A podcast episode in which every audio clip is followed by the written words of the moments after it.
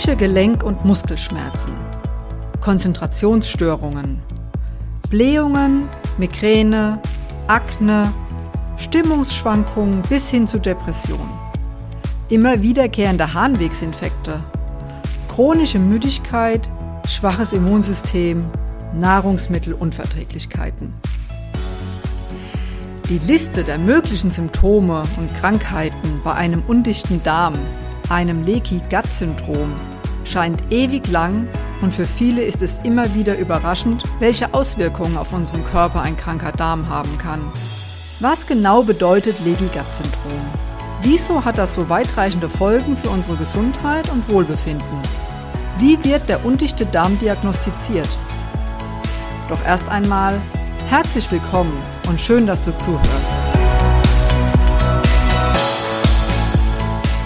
Wenn Patienten mit den Krankheiten, die ich in der Einleitung genannt habe, zu mir kommen, sind sie häufig sehr überrascht, wenn ich ihnen sage, dass wir mit einer Stuhldiagnostik und Darmbehandlung beginnen.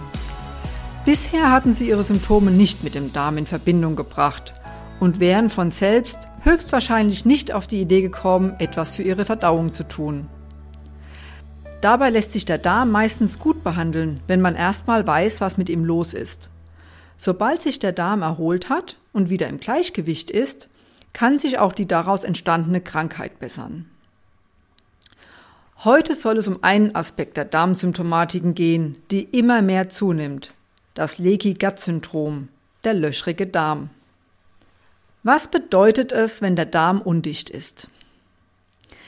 Alles, was sich im Verdauungstrakt befindet, ist streng genommen noch nicht in unserem Körper. Hört sich verrückt an, ich weiß, ist aber so.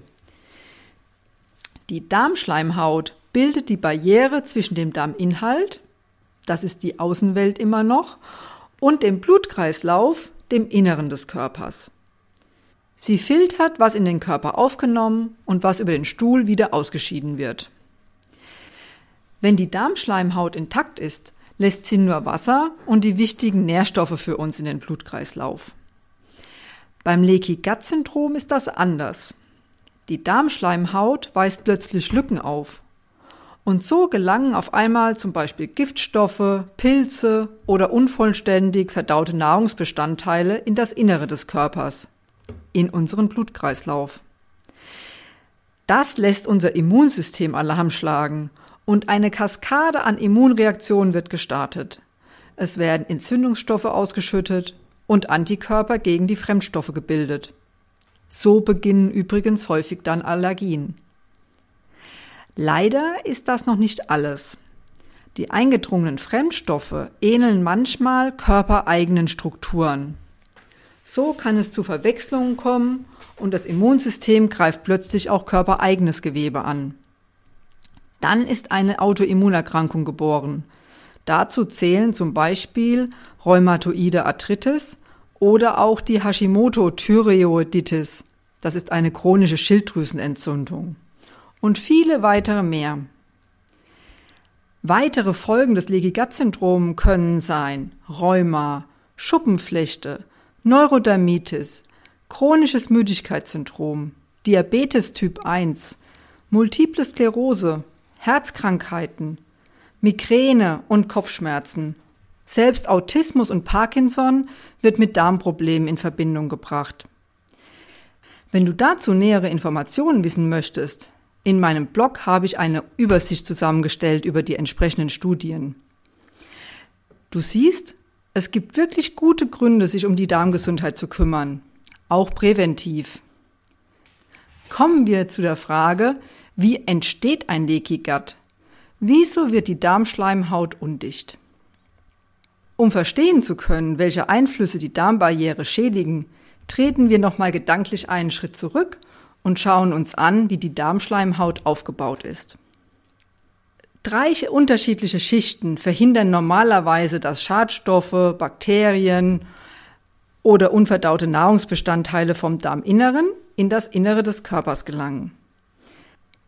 Da haben wir zum einen die äußere Schleimschicht. Sie lässt viele Schadstoffe direkt abperlen, sodass sie gar nicht erst in die tieferen Schichten der Darmschleimhaut gelangen. Hier wirkt auch ein spezieller Antikörper, das sekretorische Immunglobulin A, kurz gesagt SIGA, das in speziellen Zellen der Darmschleimhaut gebildet wird. Es gehört zum Immunsystem und bindet Schad- und Giftstoffe im Darminneren. Sobald das SIGA etwas gebunden hat, wird es mit dem Stuhl ausgeschieden. Daher ist das SIGA ein prima Marker für ein gut funktionierendes Darmimmunsystem. Je besser der Darm mit SIGA versorgt ist, desto stärker ist das Immunsystem und umso weniger Schadstoffe gelangen in den Blutkreislauf. Als zweites ist die Darmflora ein ganz wichtiger Aspekt in der Darmbarriere. Die Schleimschicht ist das Zuhause unserer Darmbakterien, der Darmflora, die übrigens mit 100 Billionen Bakterien in einer deutlich höheren Anzahl vorhanden sind, als wir körpereigene Zellen haben. Verrückt, oder? Und übrigens, diese Darmflora, die Darmbakterien, machen von deinem Körpergewicht ungefähr ein bis zwei Kilogramm aus. Wahnsinn, oder? Die Darmbakterien haben eine Unzahl an Aufgaben. Ich möchte hier nur die wichtigsten nennen. Sie versorgen die Darmschleimhautzellen mit Nährstoffen, den kurzkettigen Fettsäuren, die sie selbst produzieren. Sie trainieren dein Immunsystem. Sie verdrängen schädliche Bakterien und Pilze und schützen damit auch die Schleimhaut. Kommen wir zum dritten Abwehrmechanismus, der Darmschleimhaut an sich. Die Darmschleimhaut besteht aus Schleimhautzellen, die über die sogenannten Tight Junctions verbunden sind. Bei der Nahrungsaufnahme regelt der Körper die Durchlässigkeit dieser Tight Junctions, so dass keine Schadstoffe in den Blutkreislauf gelangen können. Zurück zum Leaky Gut Syndrom. Wie sehen da die eben genannten Schutzschichten aus?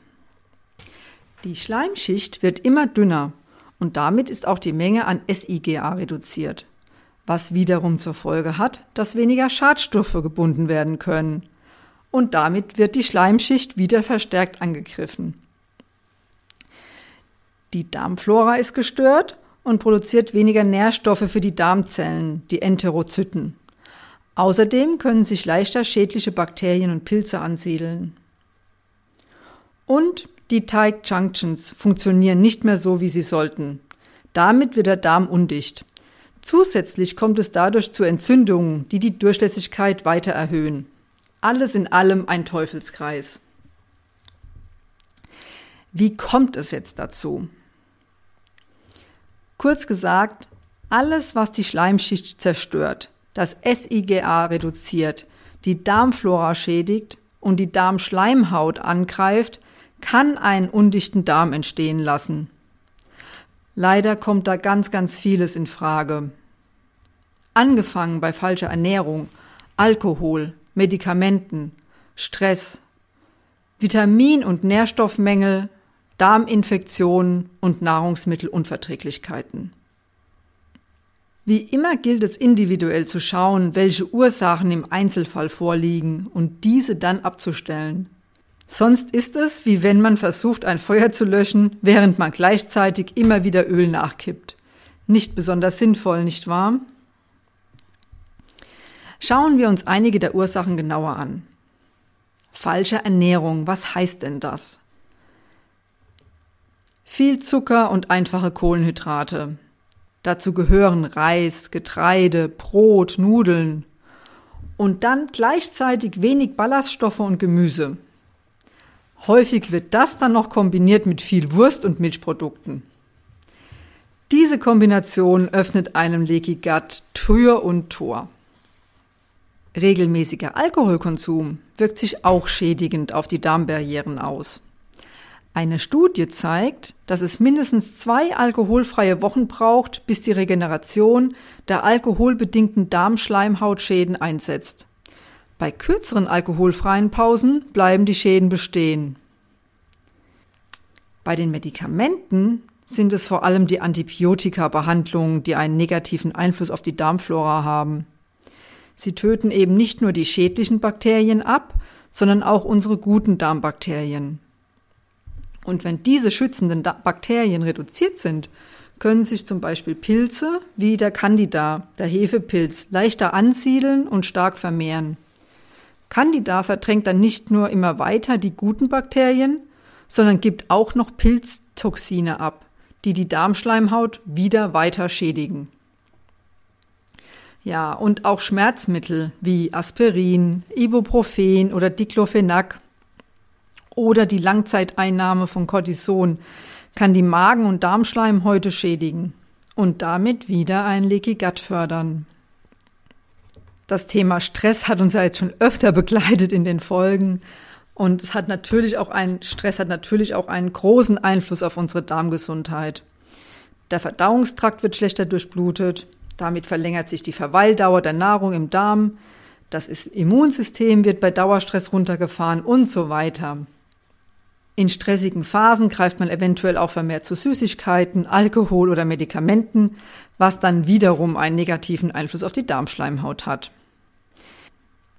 Daher können stressige Phasen wie Probleme in der Beziehung, Todesfälle, Pflege von Angehörigen, Mobbing bei der Arbeit oder Angstzustände sich körperlich als Leaky Gut Syndrom zeigen, mit den entsprechenden körperlichen Auswirkungen. Dann brauchen unsere Enterozyten, die Darmschleimhautzellen, wie alle Zellen in unserem Körper bestimmte Nährstoffe, um funktions- und leistungsfähig bleib zu bleiben. Deshalb fördern Vitamin-, Mineralien- und Spurenelemente-Mängel Leaky Gut. Zink zum Beispiel ist für die Regeneration und Heilung der Darmschleimhaut erforderlich. Wenn es fehlt, kann sich die Darmschleimhaut schlecht erholen und ein undichter Darm wird begünstigt. Das war ein kleiner Einblick in die möglichen Ursachen. Und wie wird ein Leaky Gut überhaupt diagnostiziert? Ich stelle in meiner Praxis die Diagnose Leaky Gut anhand von Stuhluntersuchungen. Dazu gehören zum Beispiel die Werte Alpha-1-Antitrypsin und das sekretorische IgA. Das Alpha-1-Antitrypsin weist auf eine Entzündung an der Darmschleimhaut hin es ist aber oft auch ein sicherer Indikator für eine erhöhte Durchlässigkeit der Darmschleimhaut. Ja, und das SIGA haben wir vorhin schon geklärt, ist oft ein Zeichen für einen nicht regulär funktionstüchtigen Darm, ein niedriges SIGA und damit eine erhöhte Schleimhautdurchlässigkeit. Zu einer Stuhldiagnostik gehören natürlich noch weitere wichtige Werte, die jetzt hier einfach zu weit führen würden.